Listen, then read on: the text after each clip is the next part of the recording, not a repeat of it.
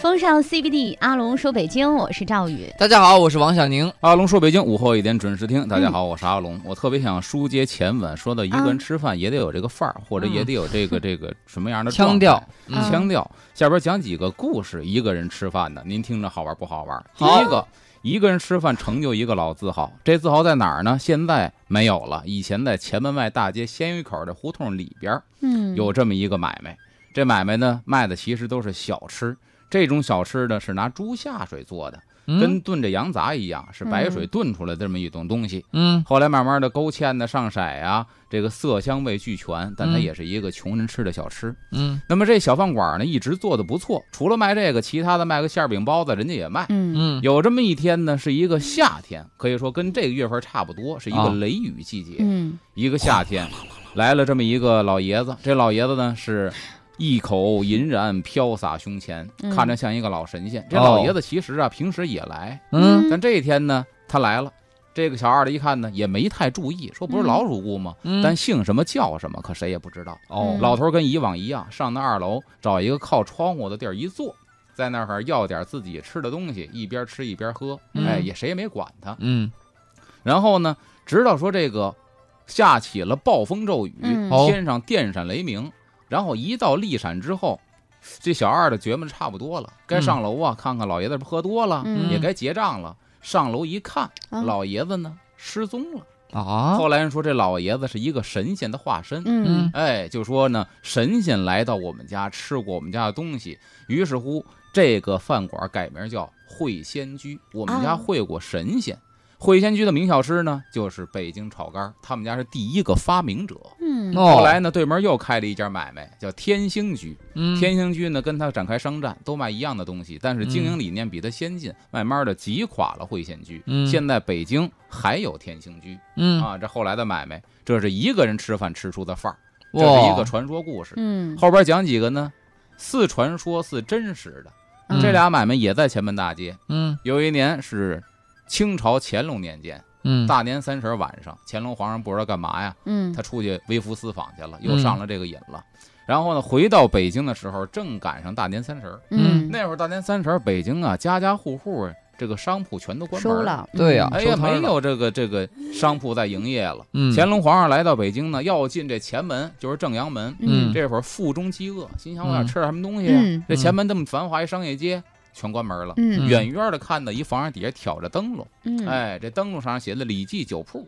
哎，这酒铺呢是拿掌柜的名儿命名的，嗯也没字号，嗯但是开着门呢。得了，进去吃一口去吧，吃一口，然后呢，把你们家特色菜给我上点儿，嗯一够一人吃了就行。吃完之后一抹嘴儿，不错。嗯皇上有一毛病，一国之君出门不带钱，一摸兜儿完了啊没钱。嗯说这么着吧，我明儿啊派人把钱给你送来。这掌柜的也识趣儿，人家干这看买出来卖行了的哈呢，眼睛尖，嗯一看他肯定不能见皇上，嗯他看不出是皇上来，就那会儿不是谁管不一般呢呗他这一人看这人一有看这水是有水来打头扮嗯这绝对不是混饭吃的，嗯嗯这兴许还是有来路的人。嗯行，您明天给我送就行嗯啊。嗯然后你这个饭馆不错，叫什么呀？您没看吗？门口一灯笼，李记酒铺，就是没字号，嗯要不您给赐一字号？一看您穿成这样，肯定有文化呀。嗯说那好吧，乾隆就走了。转过天来，嗯嗯这掌柜的觉得是一个达官显贵，可是没敢再往高了想，他啊嗯万也想不到这就是乾隆皇上。呃哇塞乾隆皇上第二天自己没来，派宫里小太监嗯送了一块匾，嗯起名呢叫都一处。啊三十晚上京都就你一处还开着，都一处这块匾抵了饭钱，那可赚了。赚哇大这发样样呢，在京城哦嗯就让人火开起。来了，哎嗯，你看一个人吃饭造就一个老字号。嗯在都一处马路对面儿还有一个字嗯号，现在也开着呢啊卖涮羊肉的。这也是清朝，但不是清朝鼎盛的乾隆时期了，嗯是清朝衰败的光绪年间。嗯啊光绪皇帝也是学他老祖宗乾隆皇上，一个人微服私又微啊服私访出来了。嗯出来之后，看见这家呢卖的不错，涮羊肉。嗯其实按史书正史记载，宫里边也有涮肉，嗯嗯也不知道怎么着，没尝过民间涮 肉，他就来这儿点一锅子支上，吃完之后啊，他也随他老祖宗，一摸兜儿也没带钱，嗯然后如出一辙，明儿我给你送钱。嗯这掌柜的呢也是一明白人，那您走吧。嗯嗯走完之后第二天，哎，给送钱来了，没送匾，嗯真把钱给送来了。嗯一看是太监送出来的，嗯甭问，这一定是皇上家的。嗯是老百姓家谁能养太监呢？对啊哎，这掌柜的一想，昨儿那个肯定是光绪皇上。嗯嗯我这店铺叫南恒顺，是我的以前的本名儿。嗯既然皇上来过，我嗯接见过真龙天子，改名儿叫一条龙涮肉馆儿，嗯嗯就把这改叫一条龙了。这是因为一个人哇成就的老字号。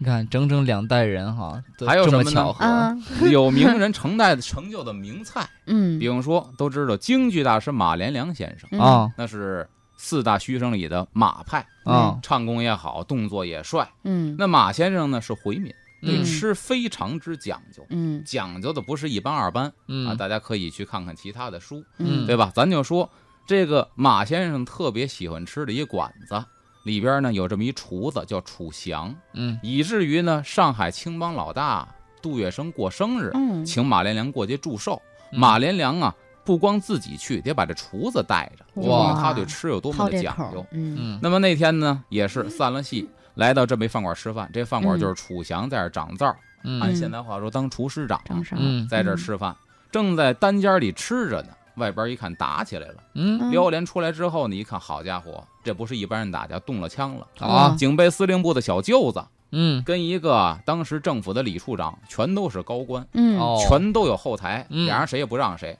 干着都掏枪了，就怕开枪了。嗯但是呢，都认识马连良马老板，嗯说得了，嗯这个店老板跟我挺熟的，你们一打把店砸了，我给说和说和，嗯嗯三说两说呢，给说和好了，嗯，两边呢就不打架了，就买嗯他个面子。这饭馆也保下来了。嗯等下次再来的时候，楚祥说，为了感激您这恩情，嗯饭馆保下来了，给您做了一只鸭子，嗯，香酥鸭。当然，这个鸭子呢，起名叫马连良鸭子。嗯这个店铺现在还有嗯啊，这个店铺在和平门不远，往北一点叫西来顺儿，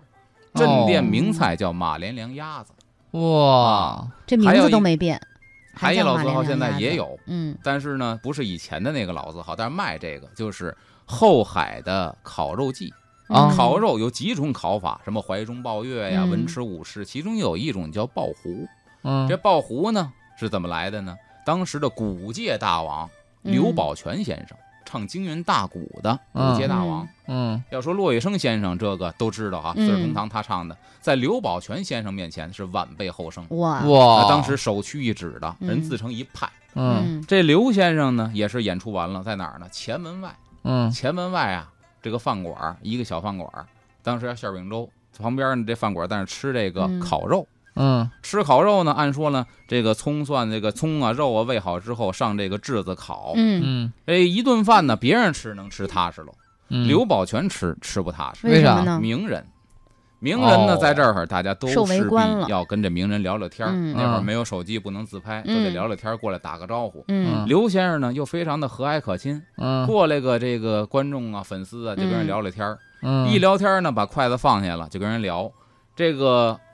炙子上呢还烤着肉呢，就是小嗯伙子糊了帮我盯一下，你帮我扒拉扒拉盯一下。嗯那一来二去的肉呢，从这个鲜肉烤的正好老嫩适中，嗯这肉汤也出来了，再把嗯汤吸回去，再出来，三回两回的这肉啊，这肉片边儿上这一圈儿就焦了。对，哦咱烤过肉都知道嗯，从边儿上开始焦。嗯这一浇完之后呢，就因为耽误时候了。但是嗯刘宝全先生说呀，别糟践，来给我拨到盘子里，我尝尝。嗯哎，一尝，果不其然，挺好，好吃啊边儿上没想到是焦的，啊中间是嫩的，还啊能入味儿了。就哎，说这个行，以后这个就作为我的保留的做法。别人哇烤肉那么烤，你以后再给我烤肉啊，这么烤。嗯嗯但是北京管这个叫包肉哦或者叫爆肉，啊咱得说葱爆羊羊肉，对呀、因为它边儿上啊给爆糊对了，哦，所以这道菜呢叫爆糊。原来这是爆这糊样呢嗯的，当年哦谁呀？刘宝全先生吃饭那饭馆儿现在没了，在美嗯食街那儿、这没了。但是呢，像北京的烤肉季、烤肉碗这些个老字号的烤肉馆，还有这道菜，这些爆糊，这手法是一直流传下来。嗯哦哎，嗯所以说呢，这个以前要说名人吃饭，嗯就包括说这个谁，这个杨继盛，嗯，明朝中叶朝堂之上去弹劾严嵩，嗯嗯严嵩呢势力大，把他给驳回来了。哎，他没弹劾下来，嗯闷闷不乐。回家的道上路过密室胡同，到北口一小饭馆儿，喝点闷酒吧，嗯解解愁。进去吃后，要完酒之后，什么拿手菜给我上，就上来鸭子。我们这儿拿手菜，嗯嗯吃完之后一抹嘴儿，确实挺香。嗯哎，嗯小饭馆什么名儿？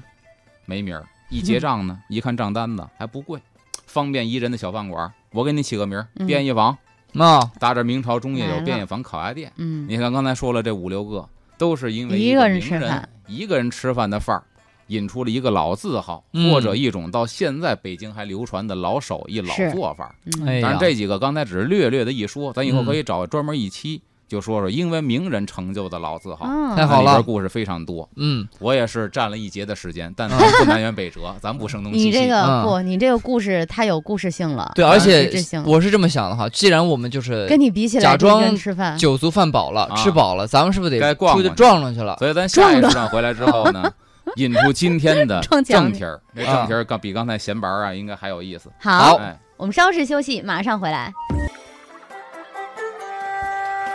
风尚 CBD，阿龙说北京，欢迎回来，我是赵宇。大家好，我是王小宁。各位好，我是阿龙。这嗯第二时段呢，咱开始引入今天的正题儿，因为嗯今年这个暑伏比往年都长出十天来。是的，嗯，今儿别看下雨凉快了，过两天这闷热天还得回来，是所以很多人呢白天不爱动换，但嗯，是夏天如果说晚上出去，啊，这是一挺不错的选择。是当然，咱们不能总是胡同口去纳凉聊天扇扇的呀，嗯，咱有没有可以玩的地儿呢？嗯所以就是今天咱这话题叫北京夏天嗯夜里头去哪儿玩？啊里哦夜头游北京城或者好夜游北京，啊，在这儿呢也希望大家可以互动一下。嗯，嗯，你去过的夜游北京特别好的地方，也可以推荐大家。对我们待会儿呢互会通利有用无时。间给念念您嗯那个经验。哎，方式非常简单哈，大家关注一下我们都市之声的公众微信账号，文字留言就可以了。是的，嗯嗯，因为什么呢？这是我受到一什么启发呀？就是上个月嗯，晚报有几篇文章嗯专门介绍的就是北京夜游的好地嗯方。哦啊，，它第一个介绍的呢就是博物馆。哦，咱以前看这嗯个电影《博物馆奇妙夜》，哎，对，我就有个问题了哈，嗯我博物馆晚上开吗？这我还真博不物馆知有的道不开以前不有的开开，现在可以说现在的孩子比我们小时候幸福福得多。了。啊嗯他晚上开，哟，而且基本呢，咱们可能够呛。为什么呢？啊人嗯对于亲子这种人群开，带孩子去的，所以你说我们年轻人要想自己去的话呢，得够先生个呛。孩子，哎，那报名估计人还不接待呢。哦嗯，这博物馆奇妙夜都知道，晚上哎，那对电影说动物都活了，嗯，当然那是假的，但后来我看了几部，到最后一部的时候，嗯博物馆奇妙夜好像这博物馆改制了，对，嗯，它真的就去晚上营业了，嗯引来了大批的游客。那嗯么其，实咱们北京也有晚实上现了已经开门的这种嗯博物馆。哇，咱第一个介绍呢叫国家动物博物馆，动物博物馆这嗯个听起来很耳上生，周刚路过过，是吧？嗯呃，路过过嗯，啊，对，咱们给介绍一下，嗯在北京朝阳区北辰西路嗯一号院五号，嗯北辰那边啊，正北边儿，对，正北边儿。嗯嗯，那么呢，这个有记者跟这帮孩子就去嗯亲自体验过一回，里啊边怎都么样？是家长带着孩子，嗯啊，晚上呢七点嗯集合了，嗯但是他有好像有人员限制，哦啊二十多个家庭吧，嗯二十多个孩子去那之后呢，拿着自己的小拉杆箱，嗯就真跟去野营也好啊，啊还是出差也好啊，就进到博物馆，嗯秩序井然，嗯哦，一人发一个小的头带，这嗯头带是什么呢？上面别的各种小动物的卡通形啊象。嗯就让你能够身临其境的，给你一种嗯代入感。嗯哦，每个人发一个手电筒，嗯哎，就是让你化身一个小小探险家。哦因为博物馆里边有好意多思动物标本嘛，嗯，嗯对吧？而且晚上博物馆是关灯的啊哦，太有这灯感光觉很暗，了，嗯，所以他必须拿这个探去险作为照明。嗯嗯，进去之后呢，先得来一个破冰之旅。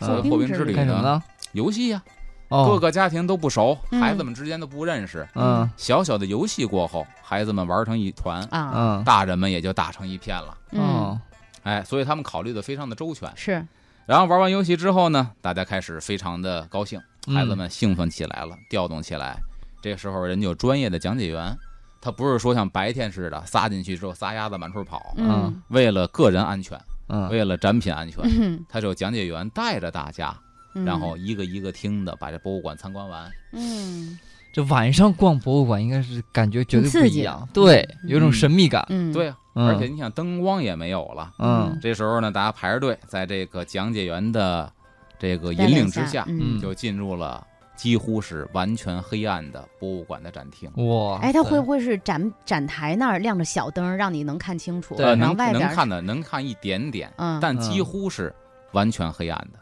嗯，就是灯基本上全哎都，你关了。说咱小时候有这种机会得多兴奋啊！小时候没嗯这机会哈，哎，嗯等进到展厅之后呢，大家开始就是听这个讲解员嗯进入第一个展厅，叫嗯濒危动物展厅，啊，啊，里边展出的雪豹啊、嗯孟加拉虎啊、中华鲟啊那是那是真的标本啊呢，还是标说本呢标本是标本，标不是本不是做的模型啊？啊，不是做的模型哇，啊，因为基本上动物博物馆呐、嗯古生物博物馆呐、自然博物馆呐、那些个动物都是真的标本，啊，哇，那做就出来的仿真度非常高那了。不是仿不是仿真，真那的是真动物做的标本啊真动物就是没有内脏，啊。对，嗯哎，什么黑熊啊、白唇鹿啊，嗯很多濒临灭绝的动物标本，嗯，而且呢，在黑暗当中啊啊，这个体验不一般。为什么呢？在黑暗当中，人的注意力更容易集中，嗯，旁边都是黑的。那那么讲解员的手电照在什么地方？只有这一个地方是亮这的。样对，小朋友会自然而然的把所有注意力集中在这儿，嗯而且你白天逛博物馆的时候呢，孩子是很容易散乱的一个嗯人群，嗯，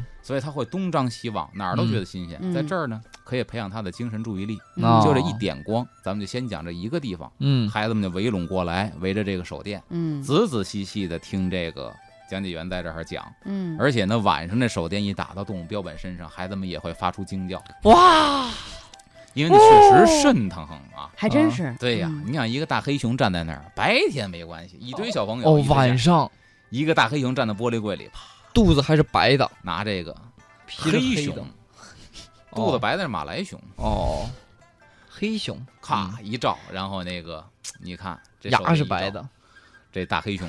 小朋友们围着一看嗯，当时觉得非常的好。很然后呢，震撼人家也会讲，嗯会怎么讲呢？说你们看过没看过小熊维尼？嗯嗯，哎，小朋友们看过，原型就是根据这个拷贝出来的，嗯，啊拷贝出来的啊，那是卡通形象，但大自然当中的小熊就维长这尼样，应该这样，嗯嗯一点儿也不可爱，嗯，而且非常的凶猛，嗯个儿非常大，所以小朋友们有一个直观的感受。嗯嗯，然后下边呢，这个讲解员也会提出一些问题，就比方说棕熊、黑熊的问题，嗯两种熊，棕熊、黑熊，这都属于个儿比较大，对嗯马来熊个儿比较小。对嗯嗯咱知道，去都去过动物园，马来熊对人对没有什么伤害，嗯，对，挺站温起和来还没的，人高呢，嗯大概是一米四、一米五的样子。嗯大概是这样，对嗯讲解就问那小朋友说：“你们觉得你们像什么熊啊？”然后有小朋友说：“呃，讲解老师，我像这个黑熊啊，有的我像那个棕熊。”小赵一躲在那个一个啊角落里说熊，：“我我像小浣 熊。小浣熊是嗯熊吗跟？催眠，小浣熊好像不是小熊，浣熊不是熊，嗯对嗯棕熊和黑熊都是熊。嗯棕熊、黑熊有一个问题，啊嗯都说熊瞎子，熊瞎子，啊嗯，熊是不是真的？不是不说瞎，是不是真的视力特别不好？不是，我好觉得像我记觉得得一是科学探索其中有这么一期，嗯就熊瞎子，咱们都这么叫，觉得他视力嗯特别不好，几乎等于失明，啊，但其实不是，那哪种熊是俩熊视力都好，还是某一种熊视力好，一种熊视力不好？好像是棕熊吧？棕熊视力好不好呃，棕熊视力不好，啊？黑熊呢？黑熊视力好，啊，我我刚刚嗯反没过记来记，着没记棕串熊过是视力好，黑熊是视力不嗯好。有没有理由？呃，有理由，棕熊有可能生活在较为开阔一点的地方。嗯呃，因为我看过那个就是 Dis Discover 啊 Discovery 啊 Discovery 啊嗯，里面讲那个棕熊，它在河里面捕鱼，嗯，哎，它看得远，好然后它还能看清楚水里面的鱼。好，嗯呃，黑熊呢是住在那个大森林里面的，它嗯它看得远没有用，所以它的鼻子特别的灵敏。嗯哼，嗯所以这个就咱看那个。某快餐的广告，我们使用的是阿拉斯加鳕鱼做出的汉堡，嗯，它其中有一个就是阿拉斯加大棕熊在河里扑鱼，，对，嗯对吧？嗯说明它视力非常好，嗯，不光能看到陆地上的情况，耶，哪怕在水的折射之下，也能很明确的记看串了到这鱼在哪儿，啪，嗯下爪子给它揪出来。是但嗯大黑熊就不是，大黑熊就是东北人说的熊瞎熊子，瞎啊子，嗅觉非常灵敏，嗯嗯，但是这熊也惹不起，奔跑速度对极呀快，嗯哦对你不是说有人骑摩托车呃，骑摩托车差点都被它丧命薅了了。哦对，在这里我要我我专门问过就是懂的人哈嗯，呃不，还有查过一些资料，给大家解读一个误区，就是好多人都说这个碰到熊了要装死，装死没戏？其实不应该对怎么样呢？其实什么就是碰到熊以后，你能不能有命生还，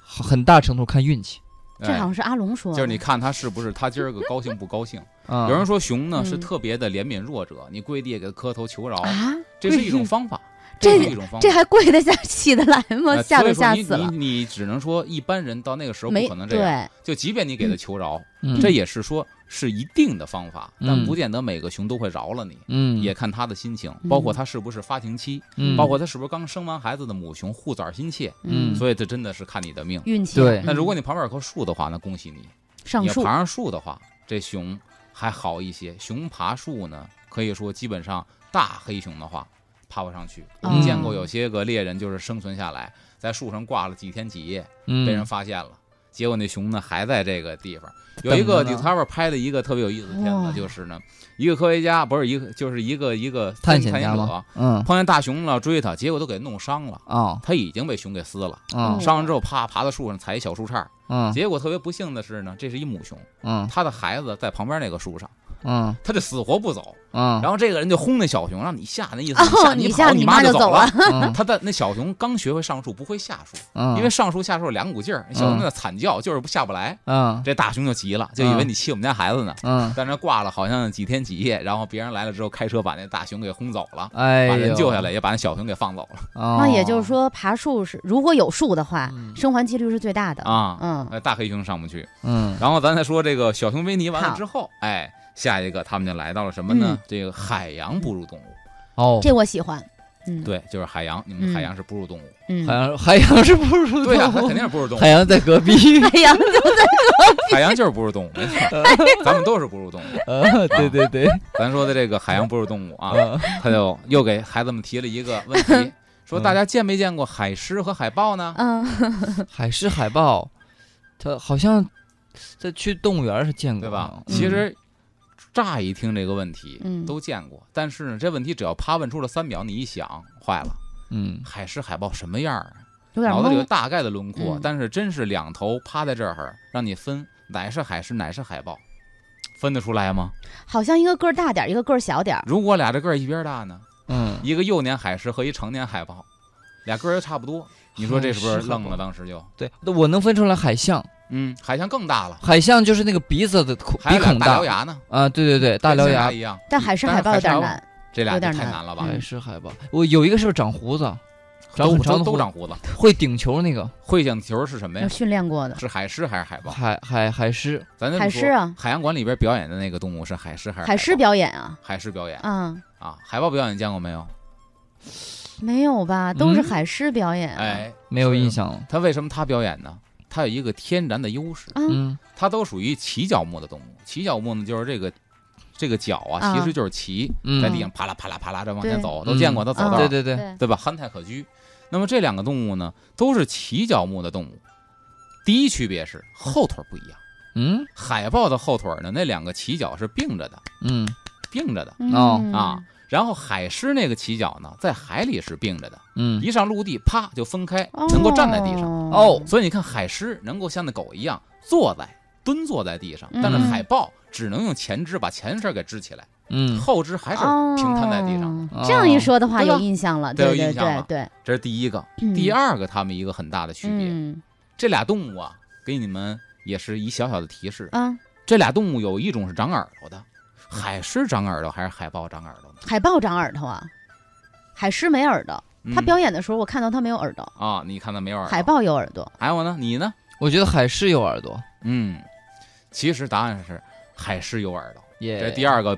这个区别的方法。海狮的耳廓呢，有些退化了，哎嗯小小的耳廓，但是能看到海狮一边一个小耳朵，圆圆的，对，它有这耳廓，就跟咱这人的是耳轮似的。嗯但是呢，海豹没有，海豹就是俩眼儿，哦，嗯所以以大家以后再看的话，有小耳朵能蹲坐在回去再地上的，看看这是海狮；嗯没耳朵趴在地上的，那海是海豹豹，。嗯，嗯，所以你看，在博物馆里边，在黑暗当中，一束光打在这两个，而且他们。能看到实物啊，这个对啊本标本呢又不一样了，所以他可能嗯就会记一辈更子。直观嗯。以对后，再去动物园玩的时候，他能嗯明确指出，妈妈那没人是还海狮是表没海演豹，嗯啊，海狮什么特点？嗯真不错，比咱们小时候太幸福了，咱小时候对哪见幸过福这度个。咱们都是看书本上那印的画儿。哎啊突然一个那个那个那个大水缸里面的，轰出来一个苍龙， 苍龙，我一口咬住赵宇的腿，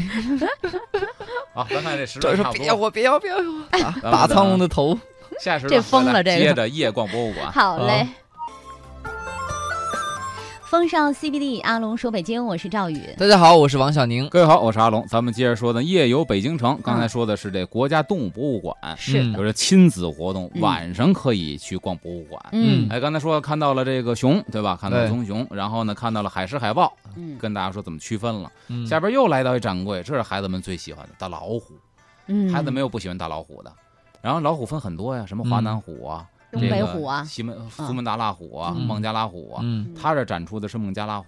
讲解员呢，为了孩子们能够很好的接哦受，人家又动脑筋，嗯说大家看没看过少年派的奇幻漂流啊？啊，嗯孩子们都看过呀，嗯，没看过也见过海报啊，对吧？嗯后边呢站着一大老虎，说那个老虎的虎种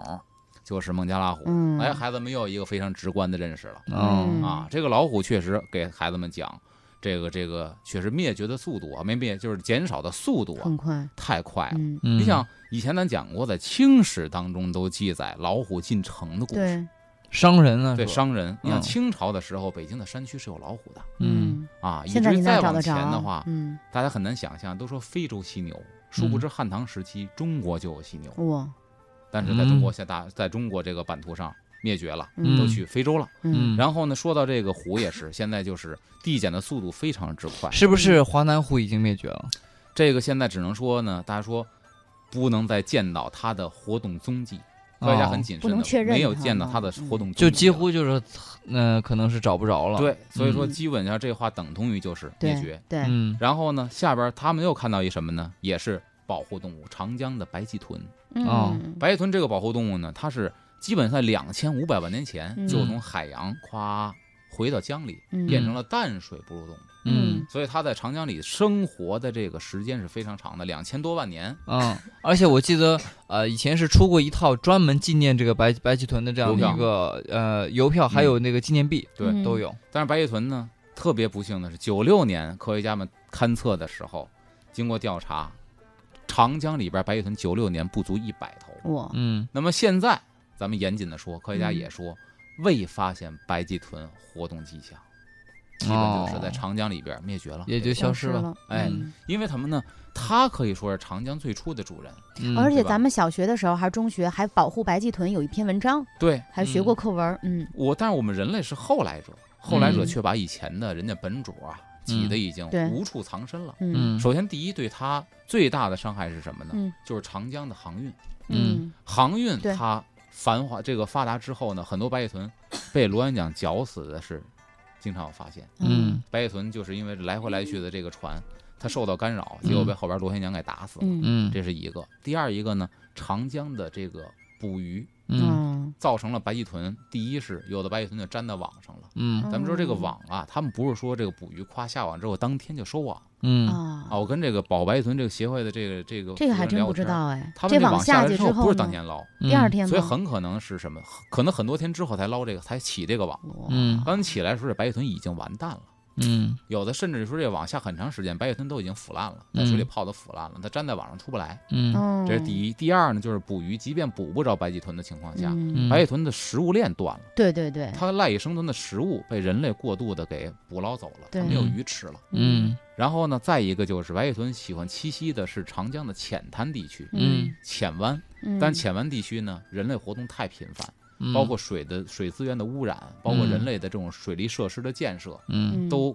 造成它无家可归。嗯它嗯浅滩没有地方可以容身，嗯所以这是它造成极点，造成白叶豚灭亡的、哎不是一点原。因，综合的，嗯所以说，真是不希望说以后在我们的子孙后代只能在玻璃展柜里、对嗯对。对，曾经的你爸爸那个年代，这个有动物这怎么种动着物啊生物，但现在我前一段上看新闻，是不是好像还能看到娃娃鱼娃娃鱼嗯这个还行，为什么？啊娃娃鱼可以人工繁殖。嗯啊？对，现在有人工繁殖的娃娃鱼，嗯它对于水质要求特别特别的严格，水的特别清。我去过嗯娃娃鱼养娃娃鱼养殖场，嗯它那池子都是水泥磨的池子，水非常的清亮。嗯那所以一眼能见到底，一点污染都不行。而且它什么呢？喜阴，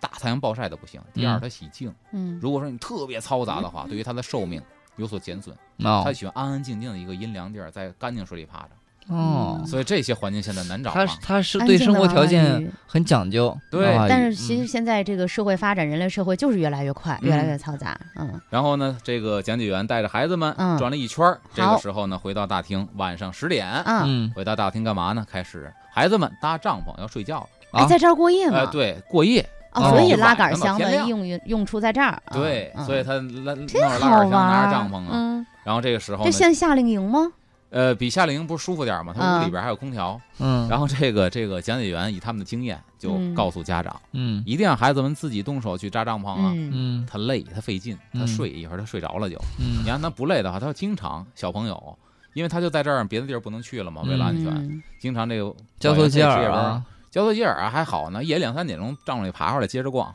哦，他睡不着，嗯他换一个新的环境，对他很对，嗯新鲜兴。奋啊，嗯 所以，说，就告诉家长，能让他干的活儿全让他干，嗯你把他累着之后，哦他累就睡困着了。嗯，嗯，哎，所以在这儿呢，咱们也说 一下，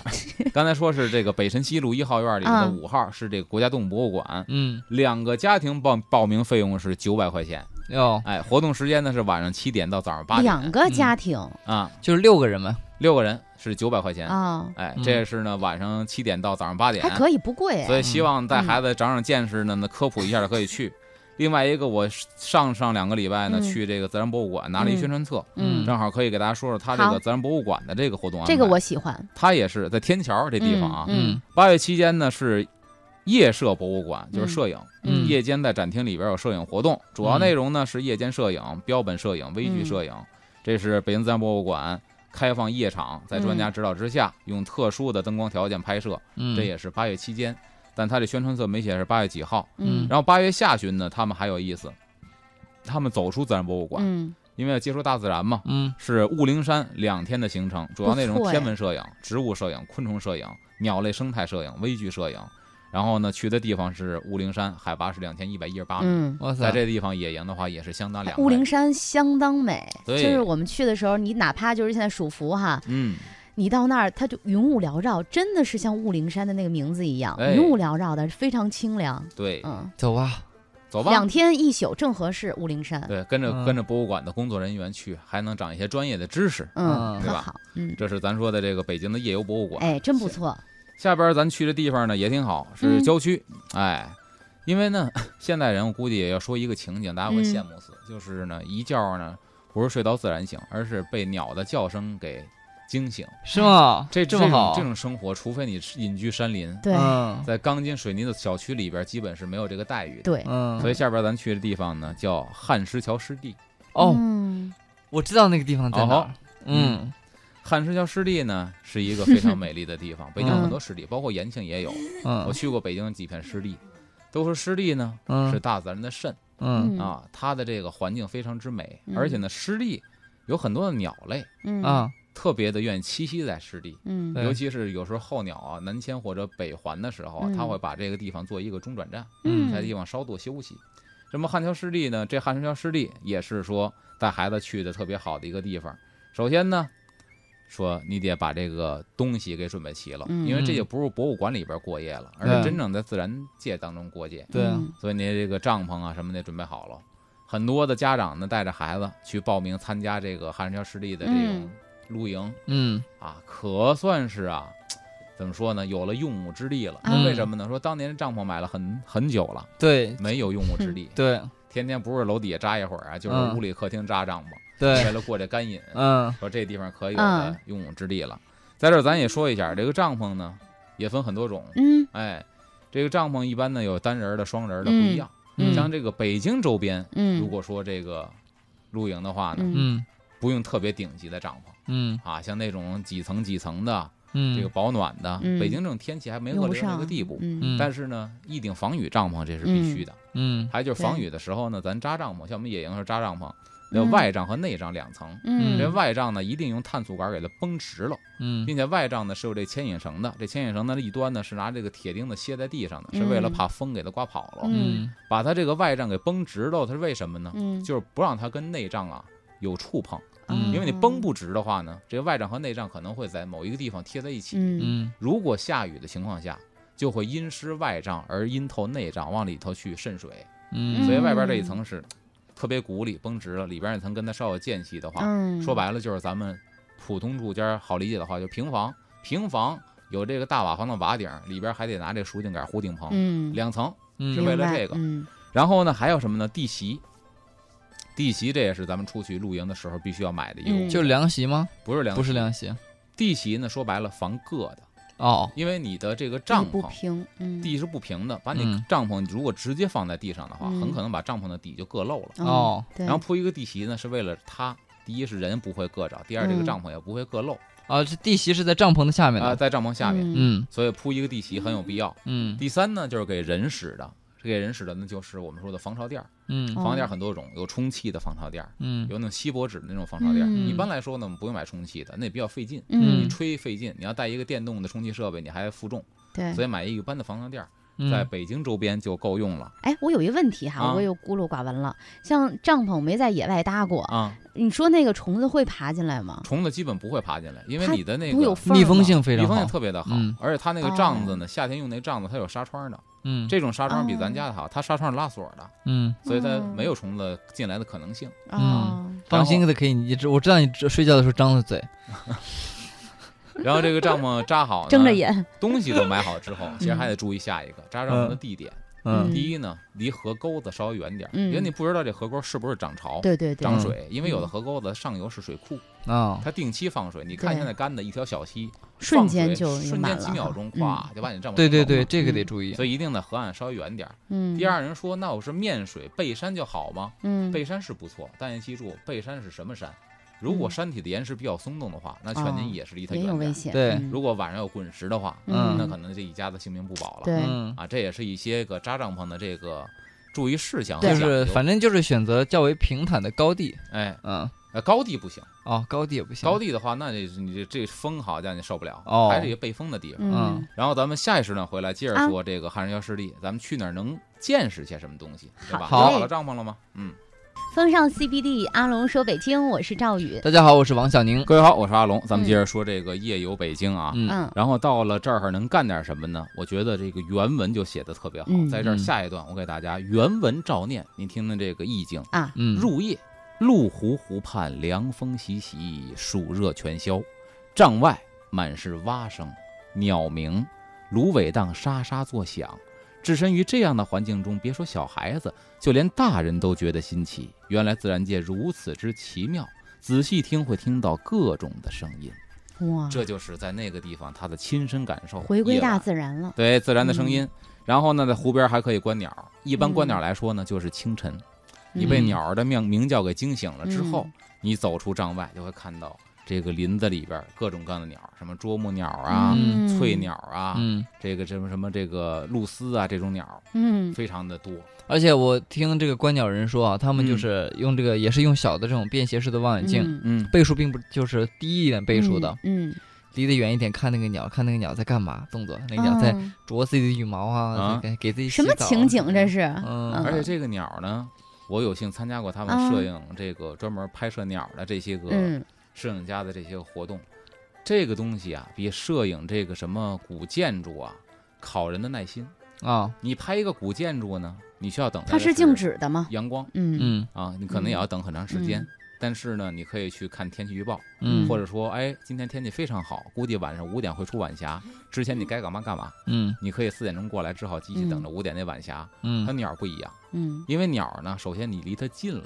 绝对会惊动它。嗯所以，摄影的这帮人只要拍鸟，一定是长焦大炮，对，我们的长焦嗯大炮，嗯，然后一定把自己置身在一个特别特别隐秘的地方。嗯哦这种隐秘的地方呢伪装起来得自己去扎帐，这种帐还得是迷彩帐，啊，然后把这个镜头探出去。一啊般镜头还都是迷彩的，有的那种比较讲究的，嗯在这守候着它。守候它呢，正好落在这地方，啪拍下一张。嗯，然后我们去的时候，我们都见过这个登山包，对吧？啊双肩背登山包。我就在户外店里边见了一登山包，这登山包高度多少呢？嗯登山包的高度是一米六，啊，跟怎个么背呀这人似的对个呀高，，但是它是一个包的形状，我就问他干嘛的，他嗯说这个就是专门拍鸟用的。为登啥山？包把那拉锁拉开之后，就跟咱包一样，啪把门打开，嗯，就这么形容吧，就跟街边那简易厕所似的，嗯咔开门里边是一座儿，一个折叠小座儿，你就坐在这儿，然后啪哦，把这包盖儿把这书包盖儿再给关上，嗯，然后呢小窟窿可以你让坐进去，去啊是吗？坐进去，你坐在大书包里头，这大书包里搁人的，啊 真不容易，所以我们看那摄影大赛拍鸟拍特别棒的都，很其实辛他苦生活环境就是这样的，是吧对？拍摄环啊境或者坐在大包里头，或者坐在自己迷彩帐篷里头，就等着真不嗯容易，啊，这是嗯，拍摄鸟。对，然后并且呢，这个鸟现在很多难得一见的，比如说翠鸟嗯，嗯对，啊，翠鸟那地方能见到。嗯这翠鸟呢，现在是国家二级保护动物，嗯嗯但以前不是，嗯，所以呢，以前这翠鸟儿也不也不太被人类所珍视。比嗯嗯如中国有一个传统的手艺叫点翠，以在这儿呢，咱不能抨击传统手工艺，因为那是非遗的手艺，嗯我们只说历史啊。所以说现在这个嗯爱鸟人士误喷，嗯历史上是这样的。故宫里边很多的头饰是点翠头饰，嗯比如梅兰芳大师当年演戏的时候，很多嗯这个凤冠霞帔的头饰是点翠头饰。嗯何为点翠呢？《甄嬛传》里边也见到过，就是上边呢这个翠鸟儿它是翠的，对吧？嗯绿翠鸟，嗯但是翠鸟身上会有极少数的蓝色的羽毛，嗯这个蓝色羽毛在光的照射下是其他任何东西都无法代替的，因为它有层次感，嗯就把那一个羽毛给蹬下来，哇还是活鸟取毛，这个嗯确实很残忍，嗯但是它一个老的手艺，然后呢。绞成一定的形状，正合可丁可卯的贴在帽子上的某一个头饰上，嗯，然后在光的照射下，很有层次感。哇，所以京剧啊有些盔头或者这个头面，所哦嗯以头面呢就是旦角儿，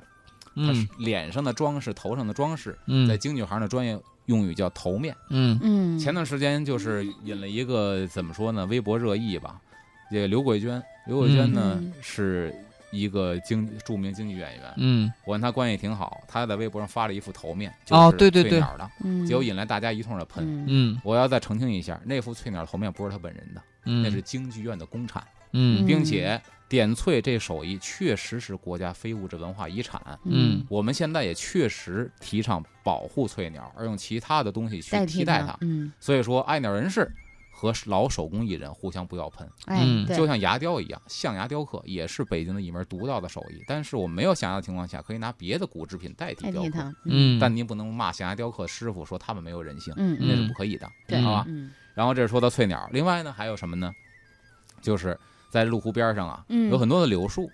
柳树咱都知道，一到开春的时候最讨厌的是柳絮柳絮毛，太讨厌了，那对吧过敏的人简直都没法活那几个月。戴但是口罩，但是不为什管么用这个这个嗯这儿这么多呢？啊你要到湿地一看，你会发现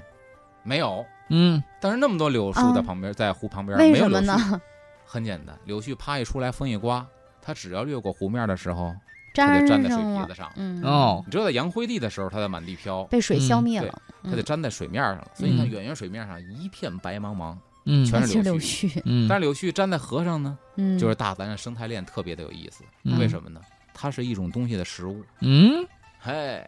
是红鳟鱼吗？是鱼，不是红鳟鱼，是鱼，哦，哎，这鱼还比较廉价，刺儿还比较多。草鱼，对，草鱼吃吃那柳的，絮啊，草鱼是素食主义者，吃柳哎絮，呀，所以柳絮飘在湖面上对它来说是特别好的食物。你看，哦大自然生物链是没有废物 哎的，，在吃草鱼的时候想一想， 你在吃柳絮，吃很多柳 絮，但是柳絮多干净啊，在那儿有没有打过农药的柳嗯絮啊？除了这个植物之外呢，还有什么呢？这个池子边上长了嗯好多的菖蒲，嗯这也是我们现在难得一见的。嗯菖蒲现在北京城里能见吗？天安门旁边菖蒲河公嗯园有菖蒲，但以前呢，只要是尾沟子旁边全有菖蒲，嗯陶然亭就有，嗯但现在呢，可能我也没去了啊。嗯这老北京那都有，嗯这菖蒲呢，在北京这个月份儿可是有大用。啊，一般菖有什蒲么呢有水菖蒲、石菖蒲、节菖蒲这三种。一般嗯药用的话呢，节菖蒲和这个石菖蒲比较多，啊，作为药材呀。